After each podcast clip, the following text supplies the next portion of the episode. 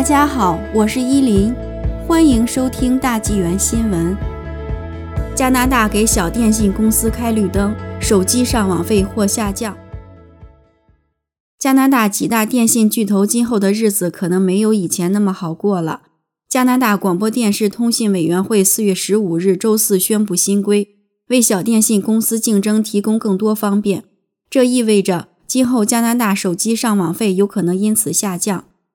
加拿大广播电视通信委员会听取消费者维权团体和小电信公司多项建议后，制定以上新规。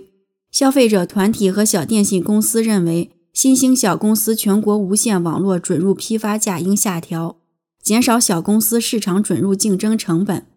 加拿大广播电视通信委员会认为，符合一定标准的地区性网络，在一些竞争有限的地区，应具备移动虚拟网络运营商运营能力。这意味着，这些小公司在保留特定客户群的同时，可以批发价接入全国大型网络。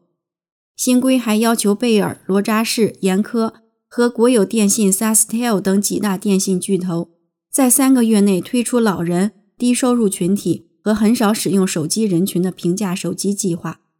贝尔、罗扎士和严科一直强烈反对移动虚拟网络运营商，理由是。他们架设和维护的全国性网络基础设施成本昂贵，这些小电信公司一分钱都不出，只想通过付点批发准入费从中捞好处。